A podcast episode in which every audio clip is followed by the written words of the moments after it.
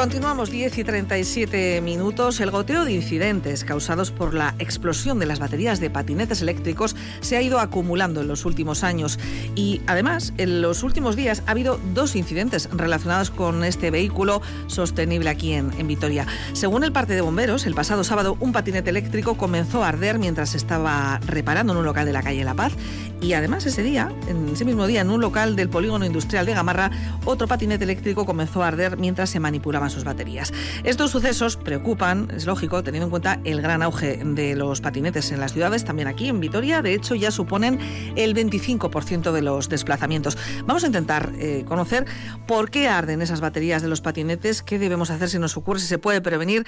Merche Guillén está con un gran conocedor de este tipo de vehículos. Según Merche, ¿qué tal? Egunon, Alejandra. Estamos en la calle Domingo Beltrán número 24, en Gasteiz Urban Mobility.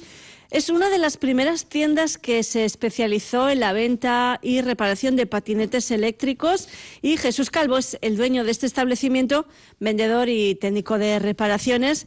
Jesús, bueno, buenos días, gracias por atendernos. Gracias a vosotros, Egunon, buenos días. Porque sabemos que, que, andas con mucho trabajo. De hecho, en la puerta del establecimiento ya podemos ver que hasta el 26 de diciembre está el taller lleno. ¿No? Sí, bueno, el tema de las reparaciones, eh, aparte de los pinchazos, que sería una reparación rápida, tema de baterías y tal, y aumentar el volumen de los patinetes, hay, hay gran cantidad de, de reparaciones.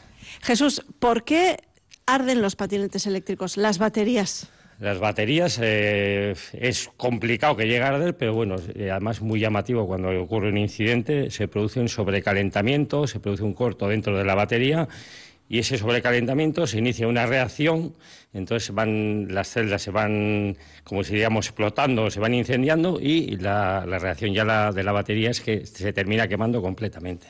¿Cuáles pueden ser las causas principales de, que, bueno, pues de que lleguen a, no sé si a incendiarse, pero sí a, empezar a, a, combustionar, ¿no? Esa combustión sale muchísimo humo además en esas baterías. ¿Por qué ocurre esto? Bueno, el sobrecalentamiento se puede producir por una sobrecarga excesiva.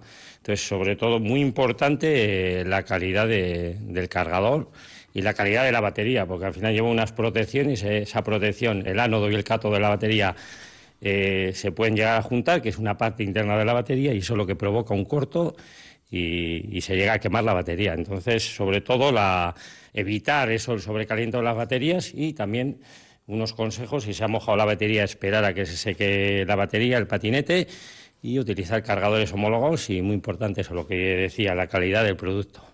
¿Cuánto tiempo llevas con este establecimiento, eh, lo que decíamos, especializado, bueno, en vehículos eh, eléctricos, ¿no? La, bicicleta eléctrica, el patín, pero lo que vemos ahora en el taller, lo que predomina en, tu tienda y en tu taller es el patinete eléctrico. Las bicis han quedado en un lugar ahí como residual ahora. Sí, bueno, eh, lo, que, lo que vas comentando tú, el tema del patinete es un aumento exponencial desde hace aquí a cuatro o cinco años y luego apareció la regulación, que parecía un poquito que, los clientes igual iba, a haber algún problema con el tema de la regulación, pero bueno, lo que es el aumento es muy importante. El tema de reparaciones, sobre todo, no es que haya desplazado la bici eléctrica, pero es una parte muy importante.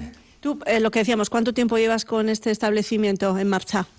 Eh, yo llevo del 2013, tenía otro establecimiento ahí en Sancho el Sabio y en esta tienda de Domingo Beltrán llevamos como siete años.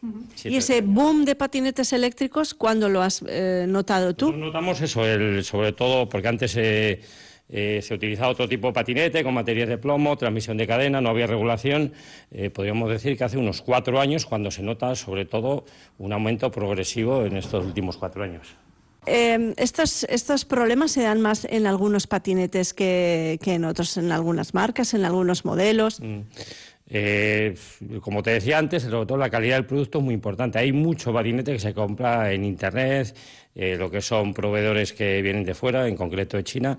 Entonces, eh, no es que haya un estudio claro de que una marca o algún tipo de patinete, yo creo que más influye sobre todo el cuidado de eso, lo que decíamos antes, utilizar cargadores homologados y luego la calidad del producto. Eh, yo aconsejaría a la gente eso, comprar productos que están homologados, tengan una homologación a nivel europeo y evitar eh, pues eso, comprar desde fuera en páginas que, que no nos van a dar ninguna garantía y tampoco nos dan ninguna seguridad. ¿Te llegan a, reparar, Jesús, patinetes que han sido manipulados para poder, bueno, alcanzar unas velocidades más altas de las permitidas eh, de fábrica? Sí, eso es cierto, que también muy importante eh, no manipular el patinete, sí que hay en concreto hay alguna marca que, mediante el teléfono móvil, aplicaciones, puede subir la velocidad. Entonces también puede influir en un sobrecalentamiento de la batería y es lo que también puede ser una parte que puede llegar a producir también los incendios de las baterías. ¿Qué nos recomiendas? Bueno, nos estás hablando, nos estás dando consejos muy interesantes, pero ¿qué debemos hacer si, si la batería de nuestro patín comienza a quemarse, empieza a salir humo? Bueno, salir de ahí, eh, sí, esto, pero ¿qué podemos hacer? Como te comentaba antes, en el momento que se inicia la reacción, eh, la batería es una reacción en cadena, las celdas se van incendiando, entonces lo más importante es la prevención. Eh, la batería, eh, apagarla con agua, si nos indican los bomberos, no es posible. Entonces, sobre todo la prevención, poner, no dejarlo cargar a las noches y luego tener un sitio aislado, como diríamos, como una zona de seguridad. Hay algún cliente que me comenta que lo pone a cargar en, en la terraza, sería ideal, porque ahí si ocurre un incidente, pues evitaríamos problemas dentro de la vivienda y en algún caso nos hablan de ponerlo a cargar en, el baño. Parece un poco así raro, pero hay gente, ahí hay azulejos, no hay elementos que se puedan incendiar y con la ventana abierta. Pero lo eh, aconsejable no dejarlo cargando a las noches. Mejor cortar la carga y continuar la carga al día siguiente. ¿Y eh, hay alguna manera de saber que la batería de nuestro patín no está bien? ¿Nos da alguna señal? Eh, los patinetes llevan un control de carga adosado a la batería, que es un, lleva unas ondas térmicas que el patín avisaría cuando hay un sobrecalentamiento. Entonces, si el patín no funciona correctamente, el patín se ha mojado, ha tenido un golpe importante, lo conveniente sería llevarlo a un taller para, revisar esa batería. Y, eh, bueno, no, no olvidemos que estas baterías de, litio, porque son de litio, ¿no? Eh, estas baterías de litio eh, no están únicamente presentes en patinetes y dispositivos móviles, también están en motos, en bicis eléctricas. Eso es. Y podemos tener, eh, podríamos llegar a tener un problema parecido con ese tipo de baterías. Es muy difícil, yo hablando con técnicos, porque lo que hemos dicho antes llama mucho la atención, es muy complicado que una batería llegue a encenderse. Sí que es muy llamativo pero eso, el, teniendo una prevención y luego a la hora de la carga, que sería, como diríamos, el momento crítico, ponerla a cargar y, tener en mente que es muy difícil, pero tener pues eso, una zona aislada, una zona de seguridad donde si se produce un pequeño fuego no pueda propagarse la vivienda. Bueno, pues Jesús, no te vamos a molestar más porque lo dicho, sabemos que andáis a tope recibiendo eh, patines en reparación. Eh, por último, ¿qué son, ¿cuáles son las reparaciones más, más, más habituales? Pues le coparía un 70, un 80% son los pinchazos son reparaciones rápidas. Eh, al final se está optando también eliminando eh, cámaras de aire, poner ruedas eh, macizas de goma y tal. Y sería el tema de mantenimiento básico, son los pinchazos, los frenos.